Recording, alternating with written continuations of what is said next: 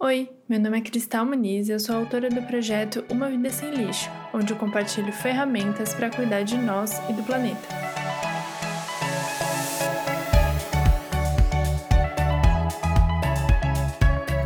Nesse podcast eu trago convidados especialistas para a gente conversar e ter ideias de como adiar o fim do mundo. Vem com a gente? Mais uma edição do Planeta A, Eu tô me sentindo meio Camila Frender falando, mais um é nóia minha. Vou roubar esse abre da Camila. Hoje aqui comigo tá a Bibiana Heigart, que eu conheci por causa da newsletter dela, que chama Clímax. E essa newsletter fala sobre crise climática, um assunto tão difícil, né, de acompanhar as notícias e de conversar sobre. E é sobre isso que a gente vai falar hoje, mas calma, que fica aí, que a gente precisa falar sobre isso, mas não vai ser ruim, tá? Eu já tô prometendo que não vai ser ruim. Bem-vinda, Viviana, tudo bem? Obrigada, obrigada pelo convite. Tudo ótimo, quer dizer, né, na medida do possível, mas hoje melhor do que em outros dias. É bom estar tá aqui conversando, ajuda bastante a enfrentar a pandemia. Com certeza. Bom, eu acho que é uma coisa que ficou de dúvida para mim e uma coisa que ficou de dúvida para algumas pessoas com quem eu conversei quando eu falei que ia fazer esse podcast é de onde veio a vontade de fazer uma newsletter sobre crise climática. Por que, que você fez isso? Veio, em primeiro lugar, de uma vontade de falar do assunto. Assim, já fazia alguns anos que eu estava bem mergulhada nesse assunto, então não sei, em algum momento você desperta para a questão e aí para mim virou uma coisa até meio obsessiva assim, de ler muito a respeito, de estar tá sempre grudada nas notícias, acompanhar todo mundo que eu pudesse que falasse do assunto.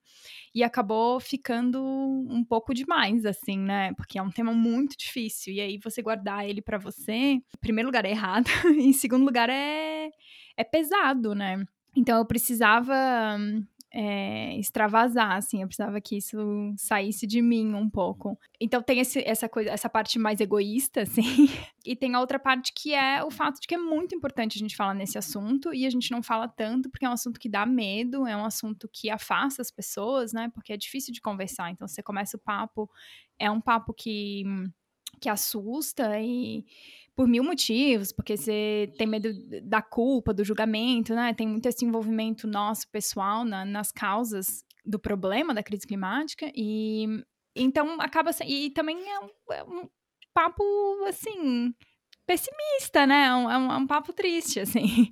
Então a gente acaba evitando e eu queria parar de evitar, assim, eu queria conseguir falar isso com outras pessoas e incentivar as outras pessoas que conversassem também com aqueles ao seu redor. Então, essa foi a ideia original da newsletter, assim. E fora do Brasil já tinha, estava começando um momento de um boom de newsletters de, sobre clima, então eu me inspirei um pouco nisso também. E eu via que aqui no Brasil o papo ainda estava um pouco hum, leve, digamos assim, não, não, não tinha ainda, tá cada vez crescendo mais, eu acho. Mas eu achava que estava faltando, e estava fa principalmente faltando um nicho mais pessoal, assim. Eu acho que estava faltando pessoas falando sobre a crise climática com um ponto de vista próprio, assim, de, olha, eu sinto e, sabe, com sentimento, com emoção, com vulnerabilidade que são coisas que a gente precisa para tornar o papo um pouco mais palatável, assim. Então, tudo isso se juntou e foi daí que veio a newsletter. Eu acho que faz todo sentido, porque normalmente a gente vê também esse assunto de jornais de uma forma muito distante da gente, né? A gente não se relaciona com essa questão, então fica difícil mesmo da gente ter esse envolvimento, né? Mas e aí eu fiquei pensando que para começar, para quem mais ou menos sabe do que, que a gente está falando, como que a gente define o que, que é a crise climática? Bom, a crise climática, eu penso ela como todos os efeitos, os diferentes efeitos de, um, de um problema que é, é ecológico, né? É, então, a crise climática não é só o aquecimento global, não é só o fato de que a gente está mudando o nosso clima é, de forma incrível, impressionante, mais rápido do que jamais se viu na história do planeta. É, mas a crise climática é todos os efeitos dessas mudanças climáticas. E esses efeitos são em absolutamente tudo, tudo que faz parte da nossa vida, porque o clima é a base dos ecossistemas, né? Então, assim, se você mexe no clima, você mexe no ecossistema inteiro. Então, você está mexendo em tudo do qual a nossa vida depende, assim. Então, qualquer coisa ao nosso redor, qualquer coisa da nossa vida, qualquer coisa desse planeta vai ser afetado por, por o que parece muito pequeno e muito simples, que ah, alguns é, graus a mais de temperatura média anual, sabe? Isso influencia tudo. Então, a crise climática é tudo que vem a partir disso. E são todas as crises é, que estão incluídas aí, que tem crise política, que tem crise econômica, que tem, enfim, crise sanitária, né, como agora a pandemia, tudo isso tá dentro do, do guarda-chuvinha da crise climática. Que eu acho que isso que, é o, que você falou dos graus é uma coisa que as pessoas diminuem a importância justamente porque do jeito que se fala não se faz essa conexão dessa importância, né? Eu tava mesmo pensando porque eu vi um episódio de um seriado e que daí a pessoa fala que ah, minha casa não vai estar tá aqui em 10 anos, porque é na beira do mar. E aí eu fiquei pensando muito sobre os centímetros que, de, de elevação do nível do mar. E que não parece nada, um ou dois centímetros, né? Quando, a, quando você ouve, parece assim, ah tá, um centímetro, uhum. dois centímetros, isso não é nada. Sim. O que isso significa de fato, assim? Como que a gente consegue botar isso de uma forma que a gente enxergue? Tem algum jeito, será? Ou como que você passou a enxergar isso? Pois é, isso é bem interessante mesmo, né? A gente tem esse problema da, da, das medidas, assim, é muito difícil de enxergar as medidas, né? E a coisa da temperatura, principalmente, você fala, ah, aumentar 2 graus, e a pessoa fala, tá, de ontem para hoje aumentou 2 graus, sabe? Tipo, tava 19 graus, agora tá 35. E aí? Eu tô vivendo, sabe? Eu vivo no inverno, eu vivo no verão, não faz diferença, e muda o grau, e muda os graus é, de forma bem grande, né?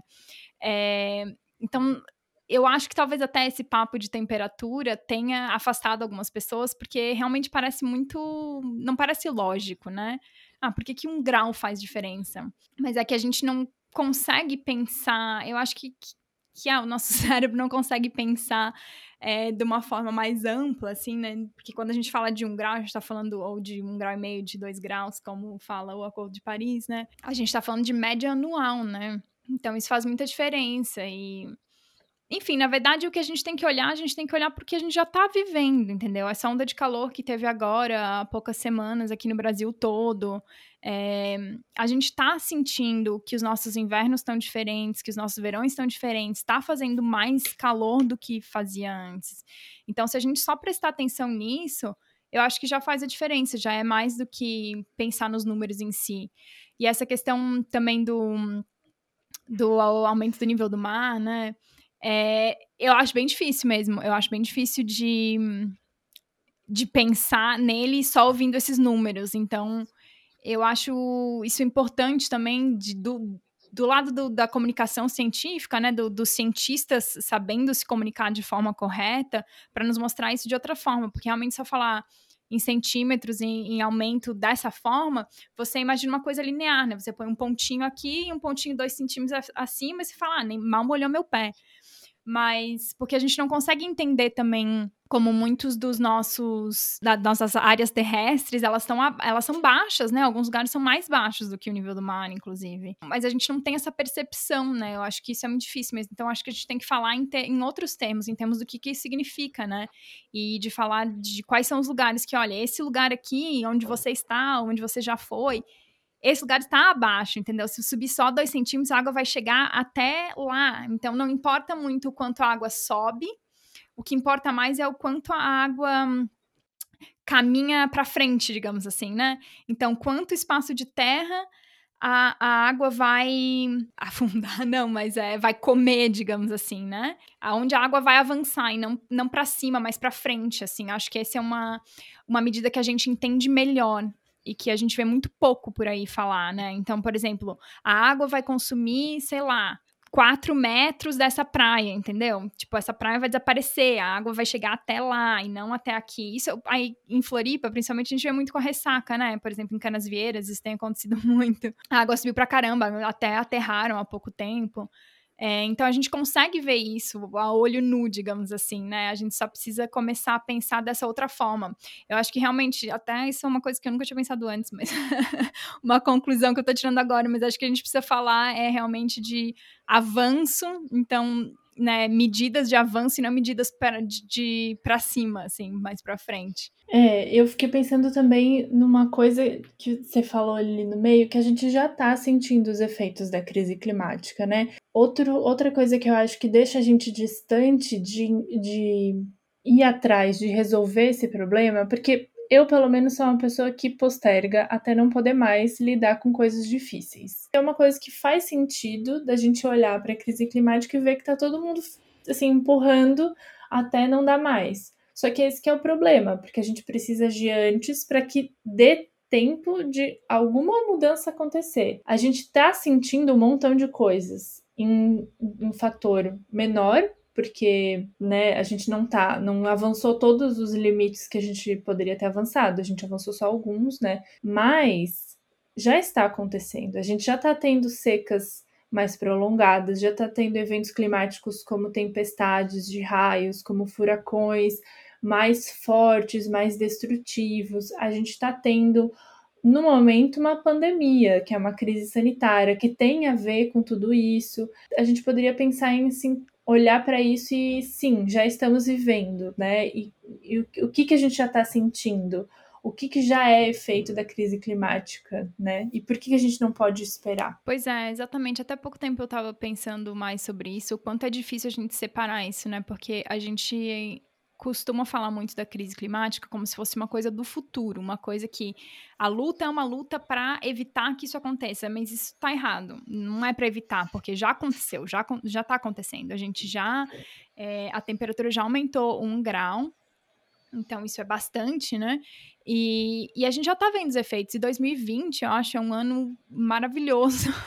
é um ano horroroso, mas é um ano, um ano perfeito de exemplo para isso. Não tem como se olhar para 2020 e pensar, que isso é normal, entendeu?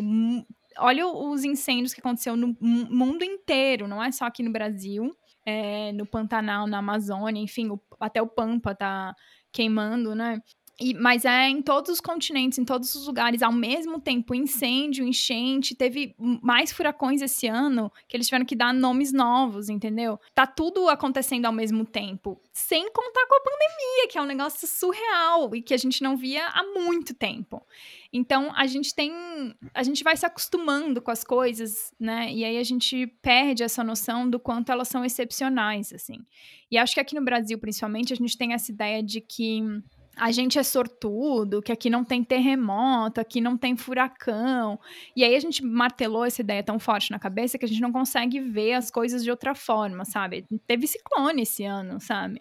Mas a gente continua achando que aqui, sei lá, é terra de Deus. E enchente, por exemplo, um negócio que faz muito parte da, da vida do brasileiro, né? Desde sempre, assim. A gente sempre teve muita enchente aqui. E, enfim, planejamento urbano muito mal feito, qual as enchentes sempre foram problemas em quase todas as cidades brasileiras. Mas aí a gente é, simplesmente aceitou isso como um fato normal. Mesmo que aconteça com mais força e com mais frequência, é, parece que a gente não vê essa mudança. A gente fala, não, essa enchente, igual teve aquela enchente quando era criança, sabe? Mas não, as coisas estão mudando e estão ficando pior. E só o fato da gente tem que enxergar o quanto todas as coisas estão acontecendo ao mesmo tempo. Antes não era assim. É, e é muita coisa, sabe? Então, o, o estrago já está feito. Isso é fato. Tipo, a crise climática ela já existe, ela já é realidade.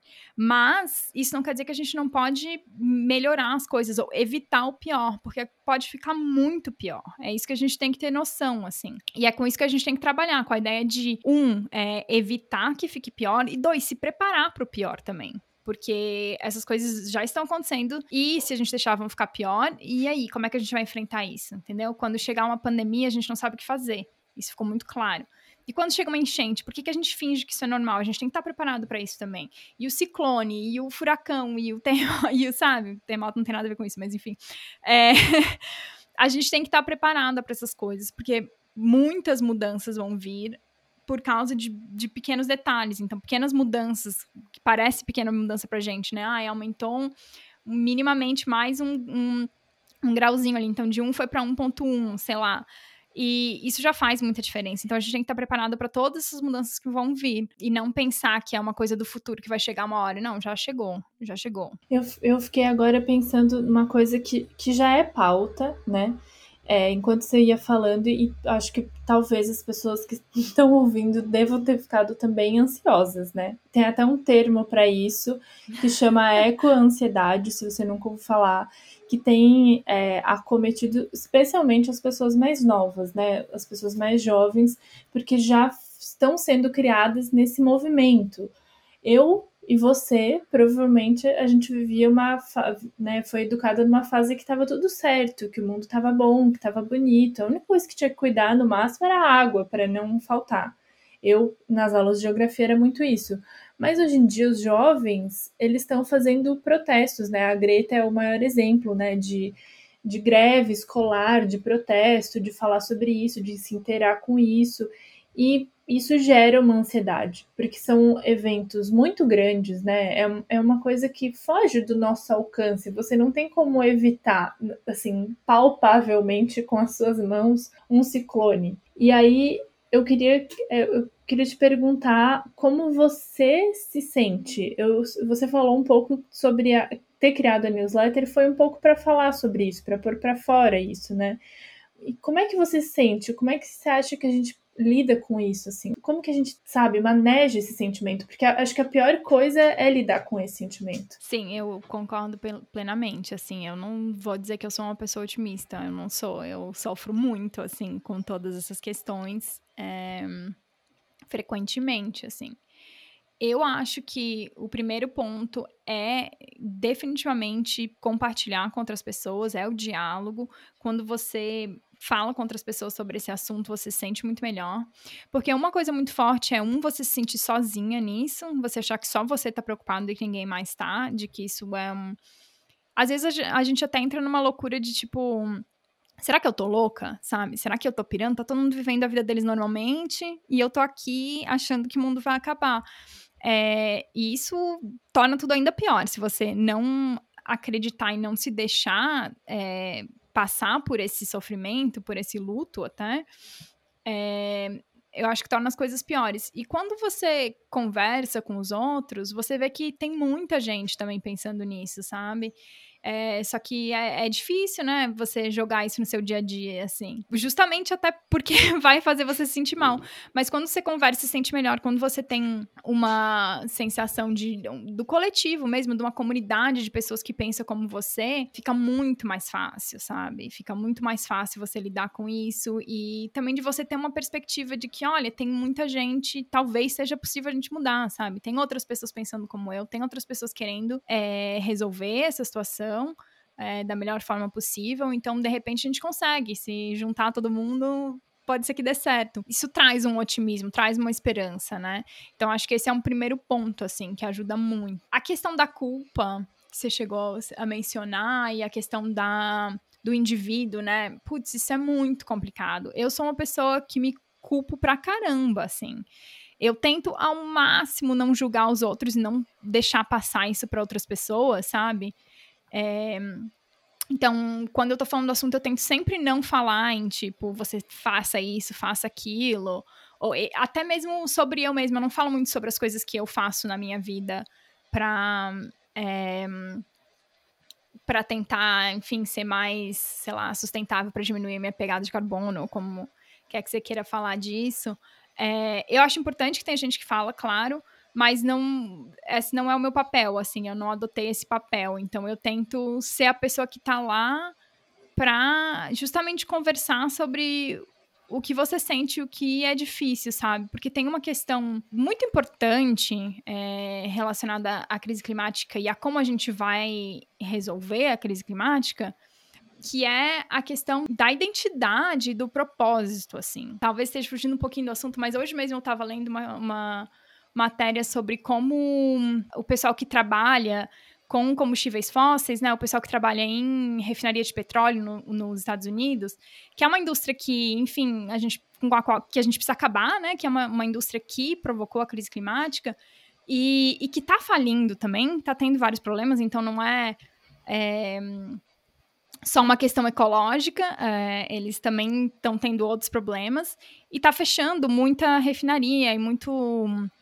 muito posto de petróleo nos Estados Unidos, né? E os trabalhadores dessa indústria são os trabalhadores que mais entram em depressão, que mais se suicidam quando perdem o emprego porque existe uma questão da identidade, a identidade deles e o propósito de vida deles está relacionado com a indústria em que eles trabalham. Isso é só um exemplo, assim, porque eu acho que às vezes a gente julga demais essas pessoas, porque é muito distante da gente, né? Então, tipo, ah, de que e daí, sabe, que o fulano trabalhava numa mina de carvão e vai fechar a mina, vamos dar um outro emprego para ele e, e deu, resolveu o problema. Tipo, absurdo que uma pessoa ame trabalhar numa mina de carvão, um negócio péssimo, poluente, que faz mal para a saúde do próprio trabalhador. Mas a gente precisa entender que ali tem uma, uma questão de identidade, de propósito muito forte em alguns lugares. E se a gente olhar para outras questões mais próximas da gente, a gente vai identificar isso melhor. Tem gente que não para de comer carne por questões de identidade de propósito, sabe? Que às vezes não é uma questão individual, é uma questão que a sociedade botou sobre eles. Então, a gente pode falar muito sobre a questão do machismo aqui também, que né, criou essa, essa ideia de que da, da ligação do, do, do, ser masculino com comer carne, e também isso é muito forte na indústria do petróleo, e, e ou de, dos carros, de ter carro, isso é masculino, enfim. Mas algumas dessas questões, elas são da sociedade que colocou sobre a gente. Então, não é uma coisa individual, o fulaninho ama carvão, sabe? É, e, e, e, a gente pode pensar outras coisas também, enfim, sei lá, como algumas coisas de consumo são muito relacionadas com o nosso propósito e nossa identidade. Tá, mas a gente vai deixar passar? Não. Justamente a gente tem que mudar esse senso de, de propósito que a gente tem, sabe? A gente tem que colocar esse propósito em outro lugar. Por que que na nossa sociedade as pessoas põem o propósito delas no emprego, por exemplo. Sim. Aí tem um monte de gente que vai achar isso problemático, porque tem muita gente que acha que o propósito tem que estar no emprego mesmo. Mas, assim, sabe? Ou coloca num, em coisas, em objetos materiais, no consumo, enfim. Tudo isso são coisas que vão, às vezes, além de quem a gente é, sabe? Por isso, também, voltando ao que você falou da questão dos jovens e da, dessas novas gerações e da ansiedade, eu acho que isso é muito importante, assim é, a gente já está vendo a ansiedade com as pessoas que estão aqui, com a gente mesmo, mas a gente tem que pensar o que isso vai significar para as gerações que estão nascendo agora e como é que a gente evita que eles cheguem nesse ponto, sabe? E eu acho que a primeira coisa é isso, a gente tem que afastar a identidade que essas novas gerações vão criar para elas mesmas e o propósito que eles vão criar para eles mesmos dessas coisas que a gente já sabe que são erradas, sabe? Dos combustíveis fósseis, mas também de tudo que é consumo, de tudo que que é ruim pro planeta. Enfim, tem que tirar isso, porque eu cresci dessa forma, sabe? Meus pais são pessoas maravilhosas, me criaram de uma forma incrível e tal, mas não importa o que a nossa sociedade em que a gente cresceu ela colocava coisas na nossa cabeça.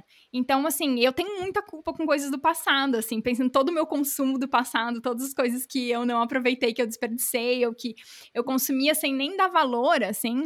E eu fico pensando, por que, que eu fazia tudo aquilo? E vem uma culpa acumulada, assim, e é horrível isso. Eu não quero que as próximas gerações se sintam assim, sabe? Eu não quero que elas se sintam parte do problema, porque elas já estão chegando no mundo com uma bagagem gigantesca de problemas que a gente montou para elas, a gente arrumou essa malinha e deu de presente.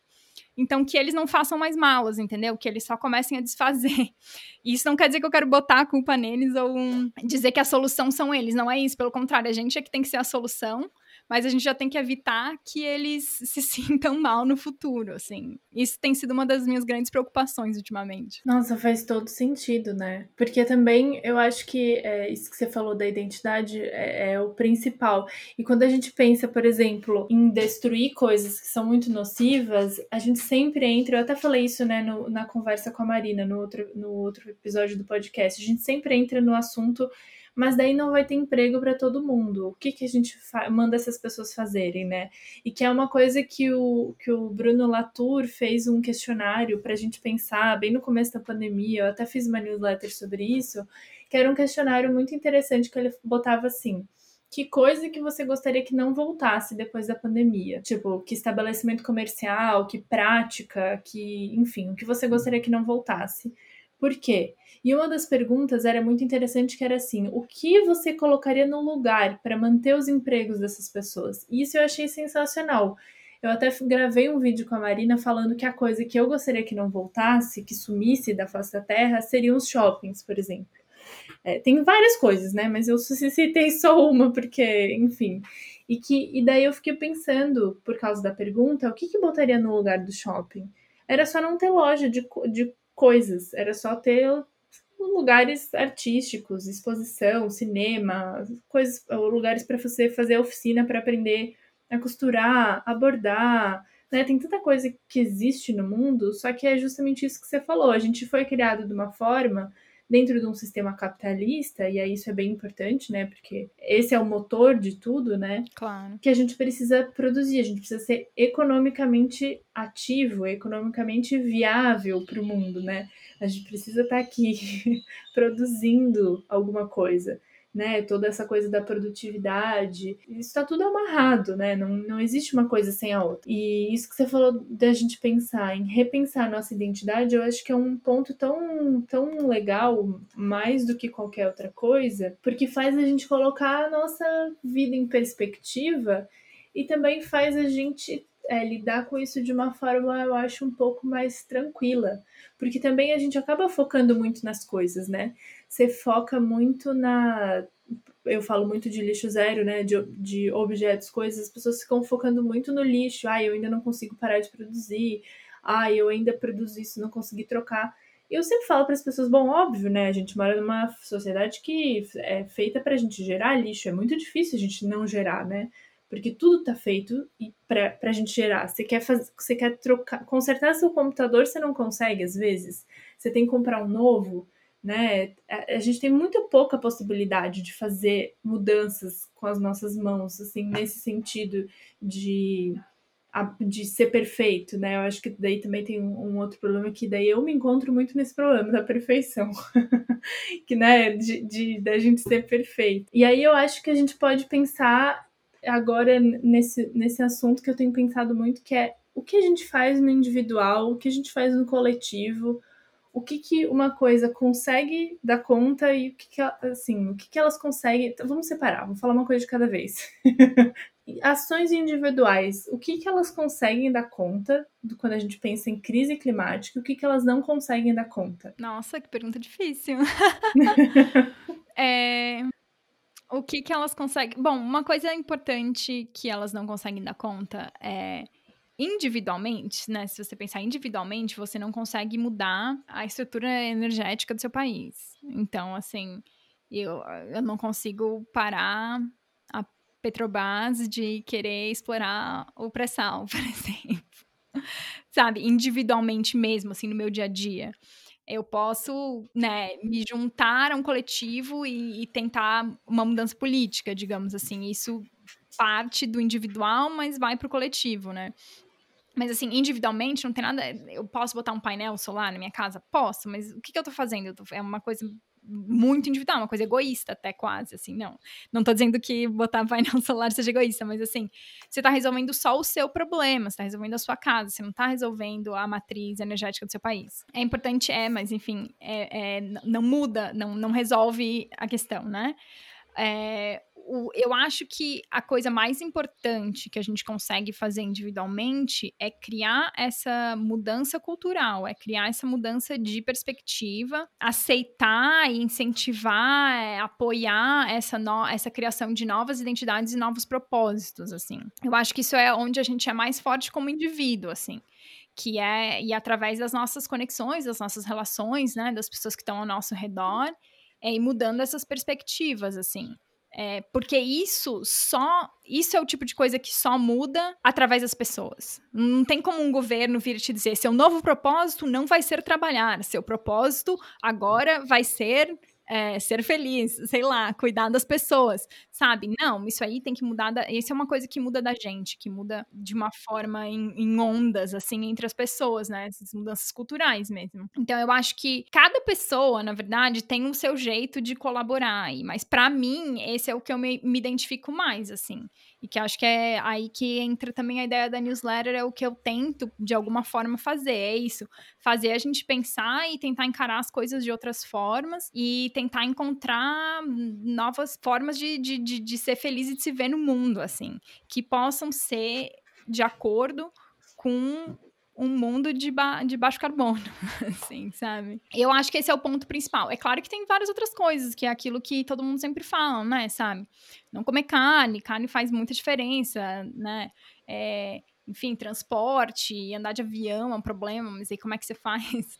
É, tem todas essas questões também, que, né, a questão do lixo é super importante, mas, assim, eu acho que a perspectiva maior que você deve ter é essa de tentar mudar a, a nossa forma de ver o mundo mesmo. E todas essas outras coisas ma mais materiais contribuem para isso também. Porque quando você faz essas mudanças na sua vida, principalmente quando elas são bem radicais, assim, elas chamam a atenção dos outros, elas começam conversas, elas fazem as pessoas pensar e se questionar e se interessar pelo assunto. Então, acho que tudo isso está conectado, assim. Mas eu acho que o principal que deve ser o foco é você pensar nisso, nessas mudanças culturais, assim, e como você está contribuindo para isso. É, eu tenho pensado muito nisso porque é, a gente, quando, normalmente a gente começa por uma coisa bem pequena quando a gente, a gente é fisgado por essa questão da sustentabilidade, né?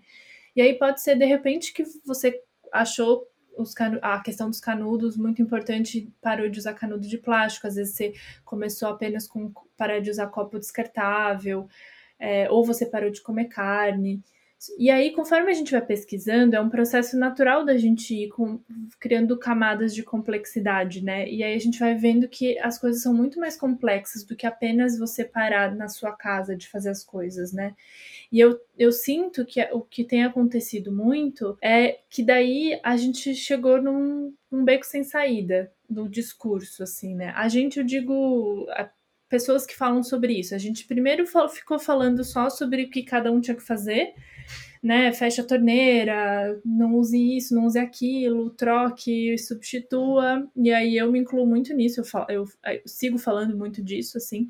Só que daí o que acontece? A gente chega num lugar que é muito complexo e aí não tem solução, né? Assim, uma solução simples também, né? Porque essas soluções se apresentam de uma forma muito simples, então parece maravilhoso, né? Olha, a gente vai revolucionar o mundo se a gente parar de, de usar canudo. E daí a gente olha e fala, tá, mas a empresa continua fazendo os canudos. Eu não consumir aqui não tá reduzindo a produção da empresa. E aí o que a gente faz? E daí o que eu tenho sentido é muito da gente tem se falado sobre é chegar nesse lugar e falar, então não adianta fazer que é uma coisa assim meio derrotista, assim, ah, então não adianta eu fazer.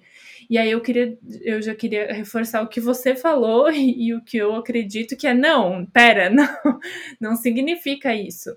Significa que a gente precisa fazer mais. Reconhecer que o nosso esforço individual é insuficiente não significa reconhecer que ele é inútil e que ele não deve acontecer. Porque se a gente tá todo mundo interligado, se os problemas são complexos, as peças individuais que somos nós precisam estar tá alinhadas, né, para a gente conseguir mover a engrenagem maior. Então, se tá todo mundo acreditando que não faz sentido, não vai acontecer a mudança, mas eu acho que é, isso da coletividade é o mais importante. O que eu tenho pensado que é o mais importante disso, da gente fazer as coisas na nossa casa, na verdade, são duas questões. Uma delas é você pôr na prática o mundo que você acredita, né? Ao invés de você ficar continuar fazendo coisas que você não acredita mais, que você não gosta, que você não, não, não acha que faz bem, acaba não fazendo bem para você também, né? E, e uma outra coisa que eu tenho pensado muito é justamente isso que você falou de chamar atenção, de contribuir, de compartilhar, de falar para as pessoas porque aí você vai jogando essa essa polguinha para outras pessoas, né? Essa sementinha assim, para as pessoas ficarem pensando, olha, realmente, acho que isso aqui é legal. Porque quando a gente estiver minimamente conectado, aí a gente consegue falar, tá, agora vamos, vamos lá pedir para Petrobras parar de usar petróleo, né? Porque uma pessoa só não vai fazer diferença, mas é, isso, isso, quando a gente fala de formiguinhas unidas, a gente tem que estar unida de verdade. Não adianta estar todo mundo fazendo só dentro da sua casa sem contar para ninguém, né? Então a gente precisa de fato dar as mãos e, e, e se unir de uma forma coletiva, de alguma forma tem mil formas de fazer isso coletivamente, né? Pode ser politicamente organizado, pode ser é, um coletivo de uma associação de moradores, pode ser pela internet coletivamente fazer alguma ação virtual, eu acho que a questão é, é entender que o, o, individual tem seus limites, mas ele é importante, porque é o que você vai fazer para mudar o que está dentro de você ali, né? Esse construto social. Então, você precisa fazer essa mudança também, né? Com certeza, não. E, e, quer saber outra coisa? Tipo, mesmo, digamos que você é uma pessoa que quer que a mudança estrutural sistemática aconteça primeiro. Ok, você vai lá, não sei o quê, digamos que você fez acontecer, aconteceu a mudança sistemática. E aí? E aí, a mudança sistemática é fazer com que todo mundo mude individualmente também. E aí, quando chegar essa hora, o que, que, você vai fazer? Não é melhor você já ir se acostumando e já ir mudando aos poucos na sua maneira, com, sabe, no seu tempo, aprendendo a fazer, já se sentindo melhor, já sentindo que você faz seu lugar. E aí, quando a hora chegar, você vai estar tá lá, tô aqui prontinho, olha só, já tô aqui fazendo o que vocês querem que eu faça. É muito melhor, porque assim, a gente vai ter que mudar o jeito que a gente vive. Isso é fato. Não importa se, se, se o sistema todo mudar. O, o, sistema mudar significa ter um sistema que, que é, que incentiva, que proporciona, que permite, que faz com que a gente possa faz, é, ter essa vida mais sustentável, ter esse outro estilo de vida de forma mais fácil, que seja um, um direito de todos, que não custe dinheiro, que não custe tempo, que a gente possa é, efetivamente fazer isso. Isso é a mudança de sistema, é um sistema que nos permita isso. Então, que nos permita fazer essa mudança. Então, essa mudança vai acontecer, ela tem que acontecer, porque sem ela não tem salvação, entendeu? Então, assim, não dá para você achar que, ai, não, vamos só mudar o sistema e eu vou poder continuar vivendo a minha vida. Não, não é isso. Então, por que você já não começa a mudar desde agora? Nesse outro lugar que vai acontecer, a gente não sabe muito bem como vai ser essa mudança, quando vai ser, mas ela vai acontecer, porque se não acontecer, não tem mundo, né? Então vai acontecer. Eu acho que uma, das, uma, da, uma questão também é a gente que não é o 1% do mundo também fazer essa mudança acontecer de uma forma que seja boa para a gente também, né? Que a gente consiga viver no meio desse, desse mundo. E, e eu lembro muito que eu te conheci porque uma uma pessoa citou tua newsletter no meio de um texto da newsletter dela. e era justamente o texto que falava sobre futuro, se eu não me engano. E eu li e eu fiquei, meu Deus, isso é exatamente o que eu tenho pensado. E, e, e é uma coisa que é, tem, tem cada vez mais muito claro para mim, que a gente cresceu com uma visão de futuro Jetson, né? Uma, um futuro com muita tecnologia, com coisas automáticas, robôs, coisas voando. E cada vez mais eu sinto que não é isso que a gente precisa para o futuro. Não é isso que a gente precisa para a gente ser feliz, não é isso que a gente precisa para o mundo continuar girando com a gente dentro, vivo. Não é o que a gente precisa em termos de impacto e de né, é, impacto ambiental, de cotas de carbono que a gente usa do mundo e recuperação do, do planeta. Então, é, mas aí o que, que tem nesse futuro? O que, que tem no futuro que a Bibiana acredita para o planeta? Pois é, o meu, o meu futuro é, é, exatamente isso, né? A questão dos Jetson. A gente foi vendido. E se você for ver os Jetson, até tem uma propaganda agora, acho que de um banco. Sim. Talvez do Itaú, sei lá. Não é? Que usa os Jetson. Eu fiquei chocada esses dias quando eu vi na TV. Eu falei, sério que vocês ainda estão vendendo esse futuro? Os Jetson não tem uma árvore, né? Não tem uma árvore no mundo dos Jetson, não tem nada. É aquela robozinha fazendo tudo. É carro voador, enfim, os negócios surreais. Por que você quer essas coisas? Mas a gente entrou tanto. A gente foi vendido isso há tanto tempo, né? É uma ideia de futuro tão antiga que vem desde sempre, de várias gerações, não é só a nossa, né? É, que a gente comprou isso, o futuro. A primeira ideia, futuro é bom, né? Tudo que é futurista é bom, é uma coisa boa, porque significa progresso, quer dizer, evolução só vai para frente, né? Essa ideia de que tudo só vai para frente, então quanto mais para frente for melhor é. Então, o futuro é bom e o futuro é tecnológico, e o futuro é cinza. Então, tudo que é cinza tecnológico é bom. Tudo isso está interligado. Então, a gente. E aí a gente cria essas, essas visões doidas, e esse povo doido que quer morar na lua, que quer, sabe, que viver para sempre, os negócios reais, assim, que não faz sentido nenhum. E aí a gente se vê preso nessas coisas também. Tipo, eu tenho umas birras. Eu tenho umas birras bem específicas, assim. Uma das minhas birras é Alexa. coisa do Google, ou que tem de várias marcas, sabe? Mas para que que você precisa deste negócio? é super importante para acessibilidade para algumas pessoas. Por que você não deixar essas pessoas terem? Por que, que você precisa falar alto na sua casa e ouvir alguém responder e te dar uma resposta que está na sua mão, no seu celular, que eu tenho certeza que está na sua mão, porque você não larga ele. Tudo aquilo que a Alexa faz, o seu celular faz. Para que, que você precisa de um outro de uma outra caixinha que precisa de vários minérios e de várias coisas que estão tá, sendo extraídas da terra, que vão fazer aquele troço que vai precisar estar tá ligado na tomada 24 horas por dia, porque não pode estar tá desligado, porque precisa estar tá ligado para quando você chamar ele, ele poder te atender, diferente de uma pessoa. É, então estar tá ligado na tomada, usando energia, usou todos os minérios para fazer e depois vai virar lixo.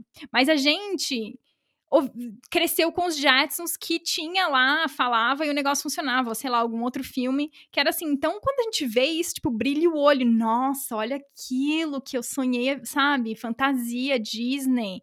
Então, eu preciso ter esse troço, mesmo que não sirva para nada. Mas é, eu, eu ia falar que sabe que eu fiquei pensando que eu acho que todas essas coisas se conectam numa coisa que daí tem toda a ver com o capitalismo, que é na automatização. A gente foi uhum. construindo máquinas para deixar coisas automáticas. Para quê? Para que, que você precisa de um robô? Para quê? Não. Para você trabalhar mais, né? Para você trabalhar mais. Exato. A ideia que nos venderam desde sempre era: olha que maravilha, a gente cria as máquinas que vão fazer o trabalho pela gente. Não, as máquinas nunca fizeram trabalho pela gente nenhum, né? As, as máquinas só faziam coisas que a gente fazia de boa e que agora tem uma máquina para fazer, então a gente tem que fazer uma outra coisa para compensar aquilo que a máquina faz.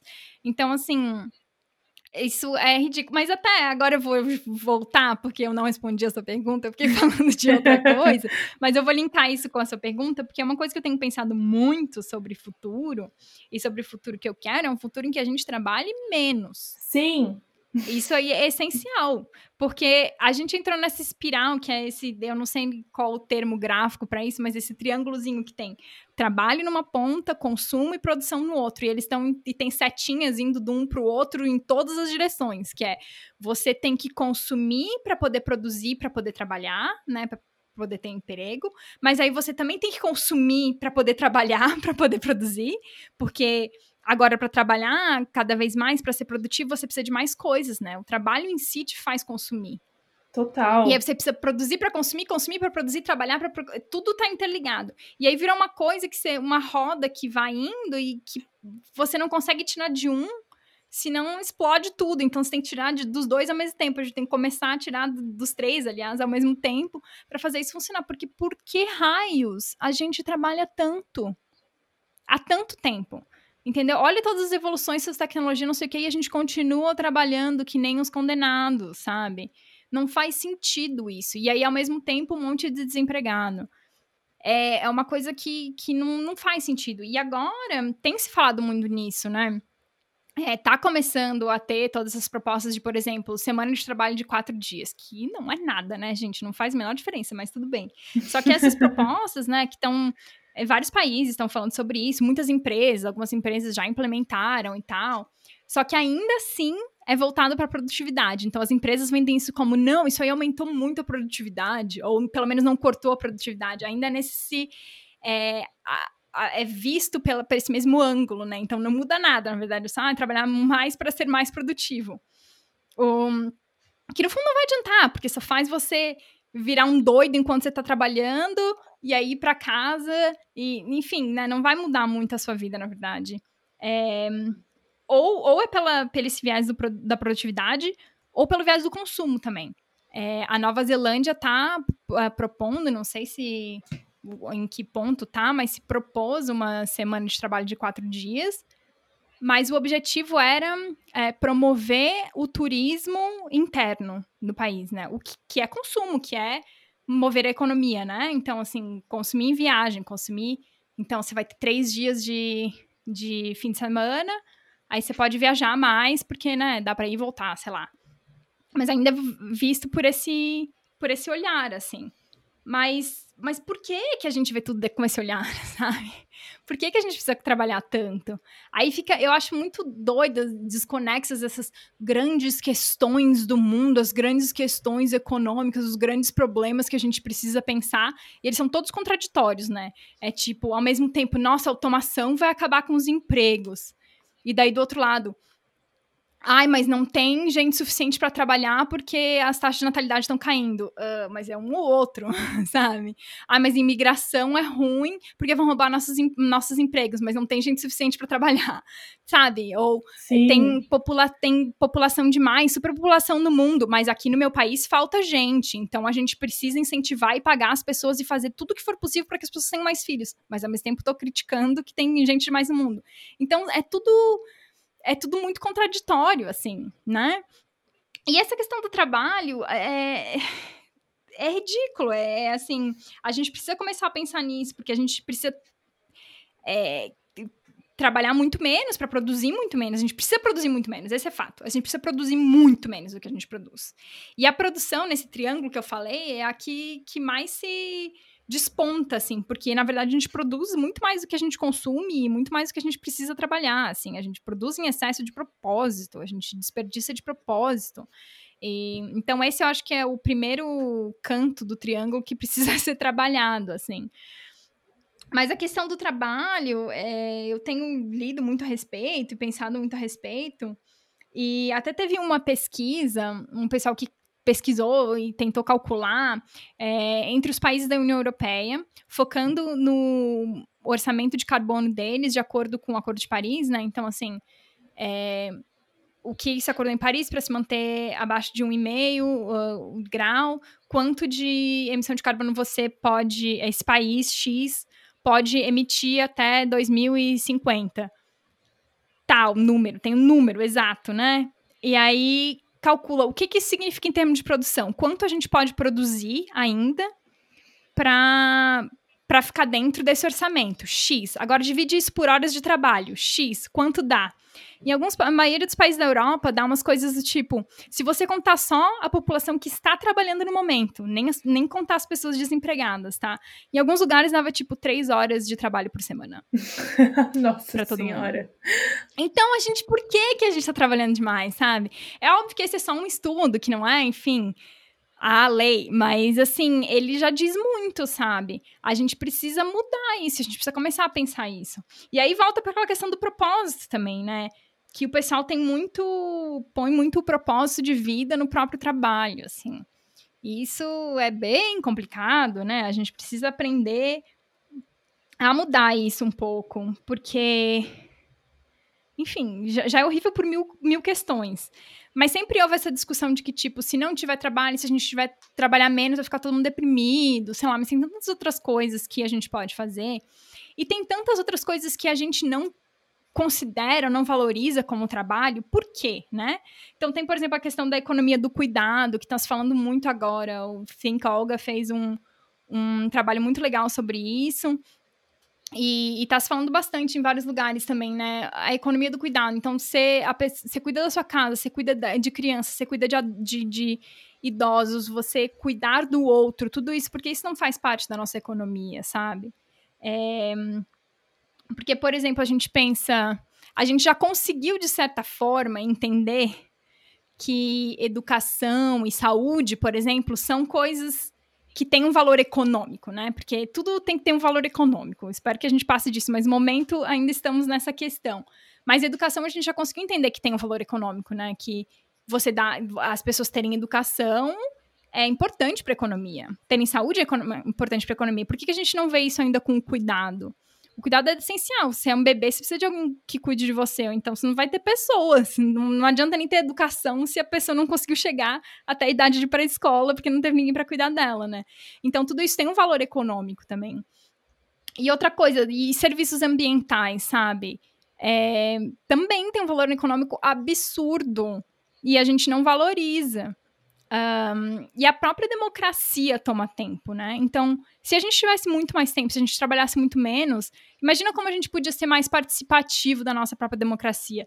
Quantas é, audiências públicas você podia ir, até reunião de condomínio, reunião da escola, enfim, você, a gente podia ser muito mais democrático se a gente tivesse mais tempo também. Então, essa ideia de que ter tempo demais é um problema é uma grande mentira que a gente precisa ultrapassar, assim.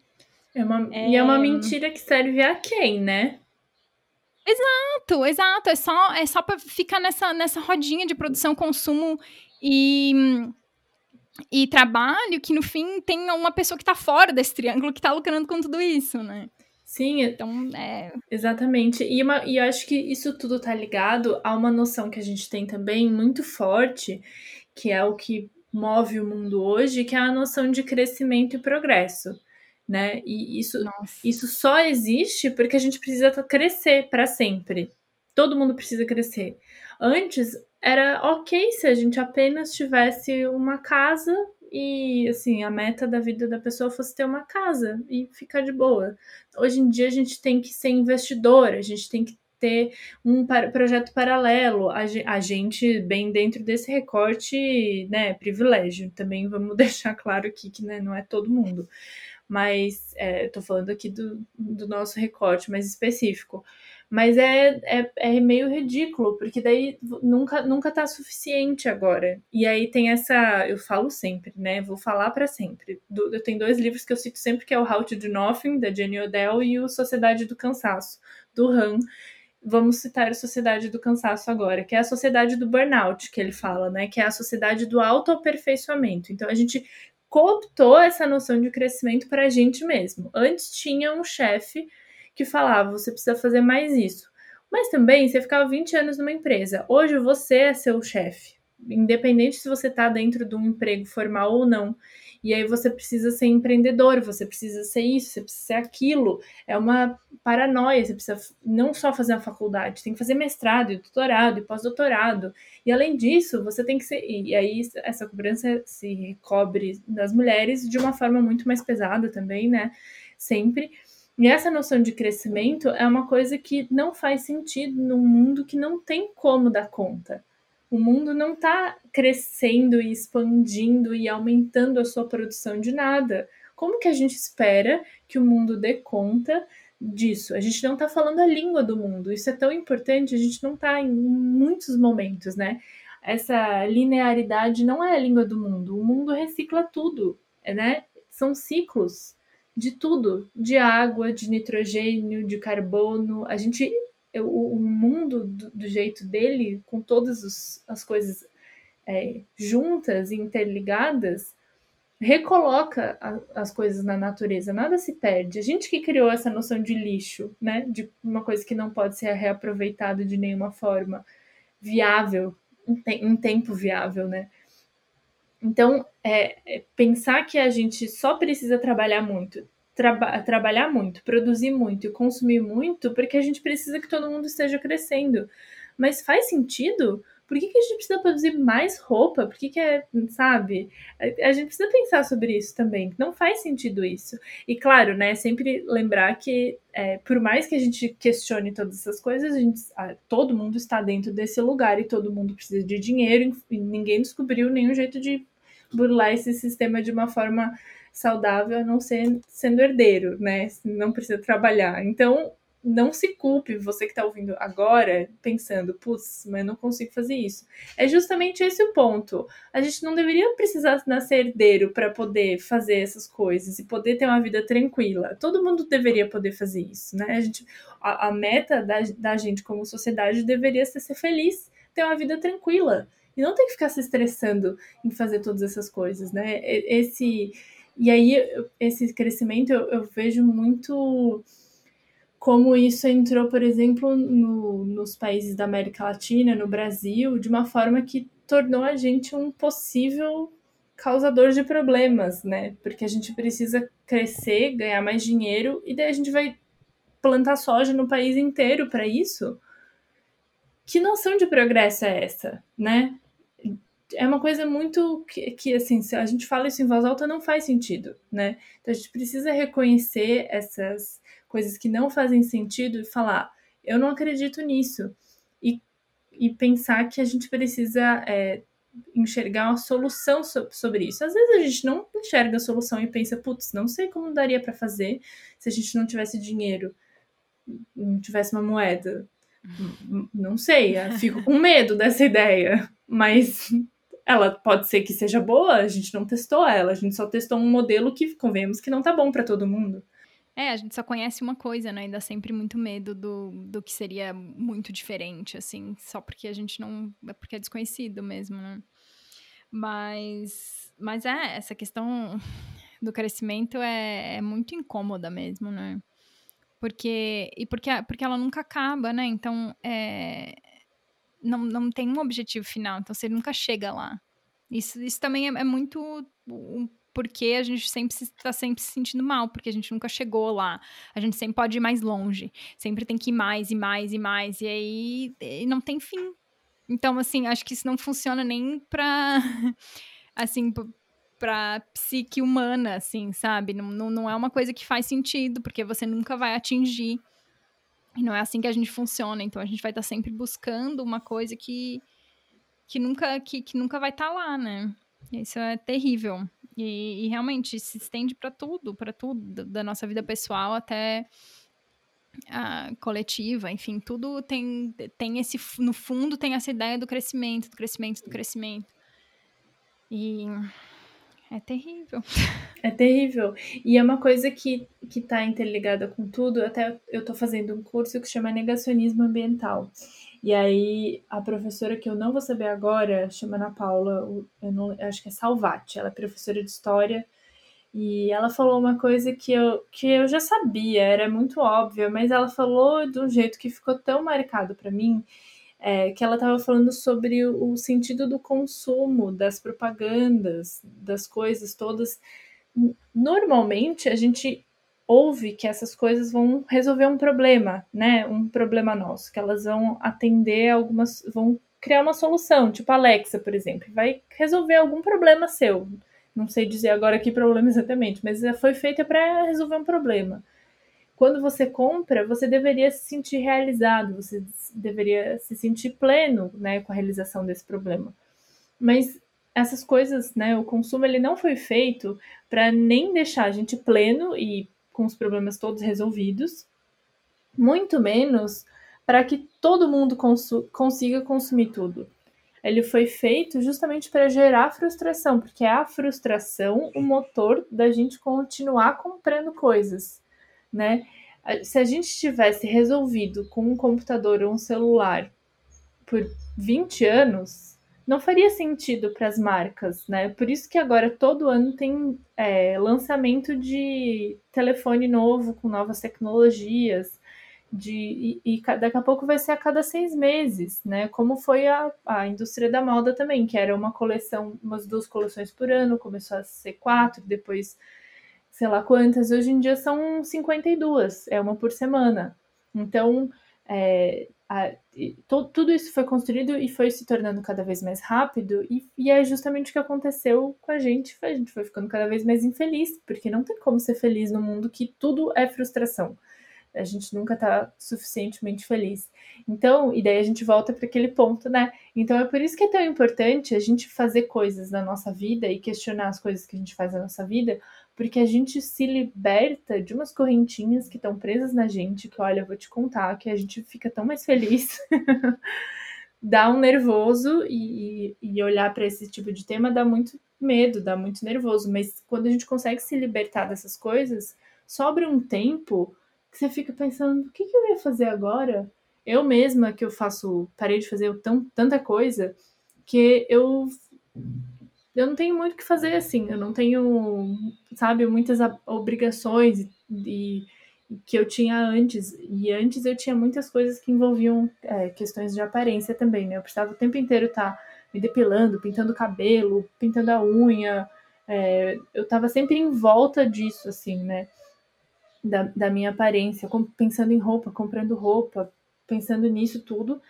E hoje em dia eu nem Sim, não, não que eu não pense em nenhum momento sobre isso, mas é uma liberou um espaço da minha vida muito importante. É, e aí eu fiquei pensando, assim, pensando numa, numa coisa que a gente possa pensar que soluções que existam para esse mundo, assim, o que, que a gente poderia pensar que precisaria mudar para que a gente chegasse num lugar melhor ou para que a gente conseguisse se adaptar para as mudanças que vão acontecer. A gente daí planeta, né? Porque talvez a gente não esteja mais aqui, assim, né? É um processo que vai durar bastante tempo, mas o que o, que, o, que o mundo precisa mudar para que a gente veja essa mudança da crise climática mudar? Pergunta de um milhão de dólares. é, né? Só tem pergunta Ai, difícil nesse podcast. Só.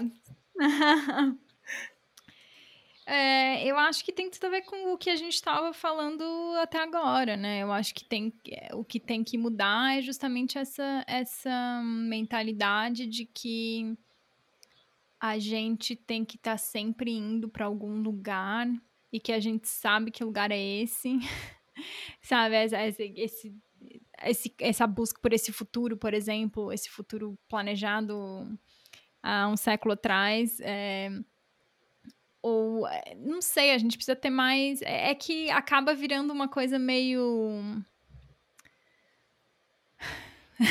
Uma lista de coisas, vai, né? Que, é, não, e vai, acaba quando, opa, quando você quer chegar na raiz da questão, eu acaba sempre entrando num papo meio não espiritual, mas assim de, de, de, de, de, moral quase, de índole, assim, de, de, de, não sei, dizer que a gente precisa se preocupar mais com os outros, sabe? De, de se, se importar mais com os outros e, e ver mais os outros e, e se ver mais como um todo, né? No, na verdade é isso, a gente precisa se ver menos de forma individual e se ver mais como todo, tentar trabalhar esse todo sempre, entender como tudo afeta o todo. E nessa coisa meio uma uma onda, assim, que vai todo mundo junto e volta junto e vai entendendo como aquilo vai movendo um ao outro. Eu acho que essa é, no fim, essa é a base de tudo, assim, sabe? É focar menos no, no individual e no individual não quer dizer nem só a pessoa, mas você, o seu grupo, o seu país, o seu isso, o seu aquilo, né? Não, não é só você necessariamente, mas porque a gente vê também muito papo nacionalista e tal, que também é a mesma vibe, é, né? O nacionalismo é individualista também, é, é, isso aqui não é um indivíduo único, mas é os seus indivíduos, os outros indivíduos não importam, né? É, eu acho que está na base de tudo, mas no fim é, a gente precisa repensar a economia, né? Porque no fim é a base de tudo hoje em dia, tudo tudo tá precisa da economia, né? Então, se a economia é tão importante, a, a mudança tá ali, né? É ali onde precisa começar. É... Mas não sei, entender, é, ter uma visão mais do todo, uma visão mais sistêmica, acho que isso que a gente perde muito, né? Principalmente porque a gente não tem tempo mesmo. Porque essa coisa de da gente ter que estar tá sempre tão produtivo e estar tá sempre ocupado, né? Essa valorização também do, do, do tempo ocupado. É, não dá tempo para a gente pensar no todo, a gente só consegue pensar no que está em volta da gente, a gente só consegue pensar é, no dia de hoje e nesse, na minha cidade, sabe, no que eu tô vendo, não consegue relacionar uma coisa a outra. Acho que a gente perde, perdeu muito com isso. A gente fala em globalização como se, ah, de repente a gente agora a gente vê o mundo inteiro, mas é o contrário, na verdade. A gente entende cada vez menos essas conexões, né? Porque elas são cada vez maiores também. Então acho que tem um pouco de, de entender o todo, de pensar o todo, de pensar como tudo o que acontece aqui influencia o que acontece lá, e o que acontece lá influencia o que acontece aqui, e a gente tentar enxergar tudo isso. É, mas é difícil pra caramba. Então, assim, em termos de coisas práticas, não sei. Eu. Eu não sei dizer assim como chegar nesses lugares, sabe? Eu acho que é através de. Não existe uma mudança é, não vai existir uma, uma, uma, mudança radical, assim, de uma hora para outra, né? A gente tem que ir mudando as coisas de forma mais radical possível, mas, mas vai, ser, vai ser aos poucos, digamos, vai ser... A gente não, não vai, é, tipo, amanhã falar, este é o novo sistema, agora vamos seguir todas essas regras aqui, tá tudo definido. Não, as coisas vão se definindo aos poucos, e elas precisam se definir aos poucos, porque esse também é um grande problema, é, em que a gente se meteu, que era a gente definiu uma coisa e é isso, não muda mais, sabe? vamos seguir isso aqui, acabou, não vamos é, ir se moldando e se adaptando aos tempos, né? Adaptando as mudanças, adaptando as coisas que acontecem. É, uma coisa que eu penso muito, mas não é uma solução, mas enfim, que eu sempre penso, é que, tipo, como a gente se enfiou num sistema que é impossível de sair dele, né? Que eu espero que o próximo sistema que a gente crie, a gente já pense nele pensando numa forma de sair dele quando for preciso, porque a gente precisa poder sair das coisas. A gente não pode ficar preso, assim. Então, eu quero que nosso próximo sistema, seja ele como for, seja um sistema que a gente tenha uma, uma saída de emergência quando for preciso, sabe?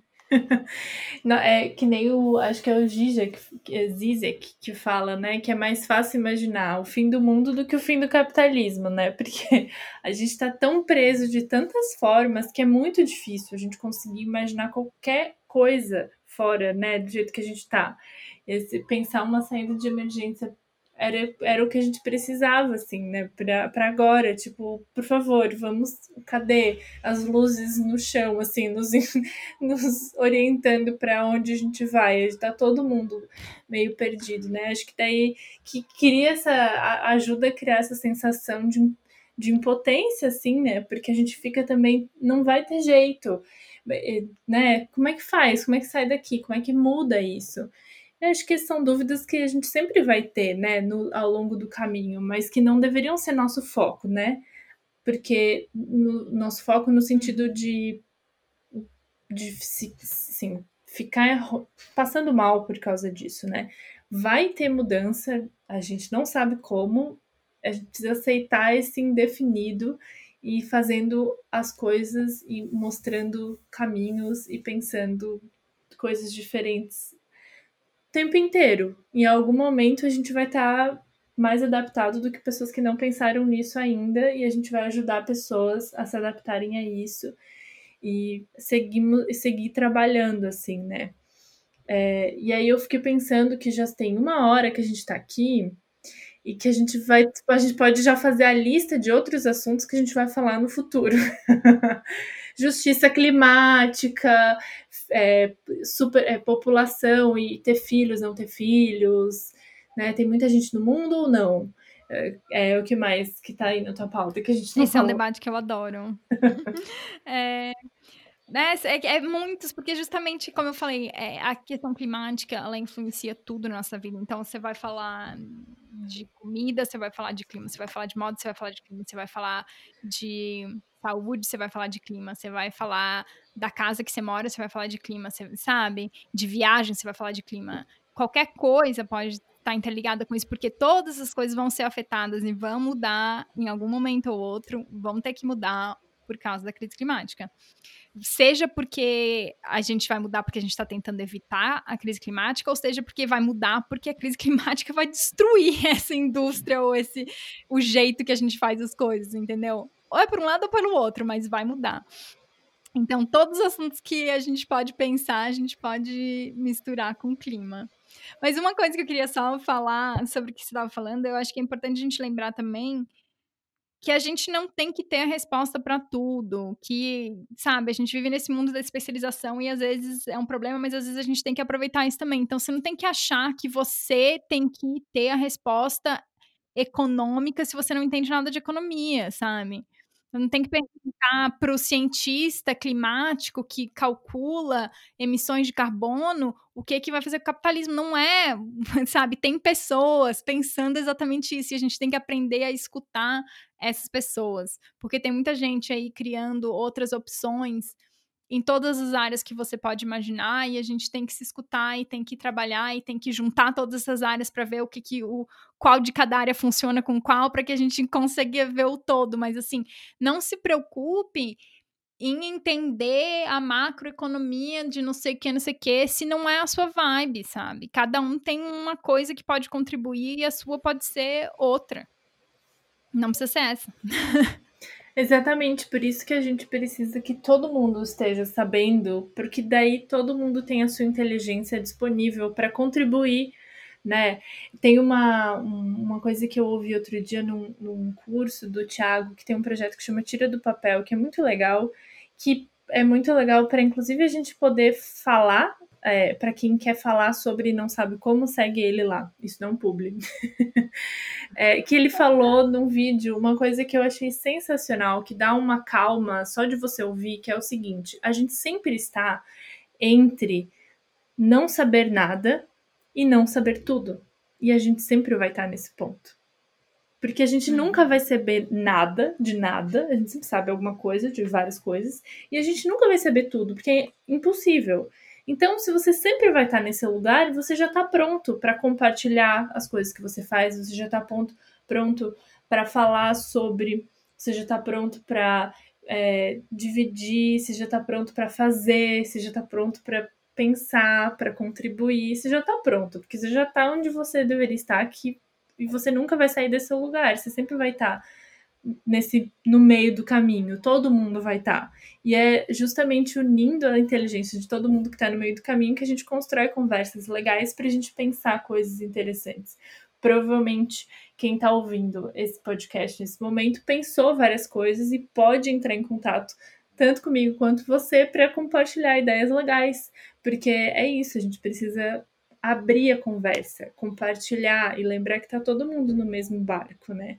Umas pessoas estão num iate, outras estão num barquinho, mas tá todo mundo no mesmo barco. Pelo menos a gente tá. Vamos, vamos dividir aí o, bar, o barco. Mas eu acho que é a parte mais importante isso. A gente tá aí para discutir, para ouvir ideias, para mudar de ideia, para juntar ideia com ideia. Às vezes, uma coisa que você pensou que parece muito simples era a única coisa que tava faltando numa ideia gigantesca de outra pessoa, sabe?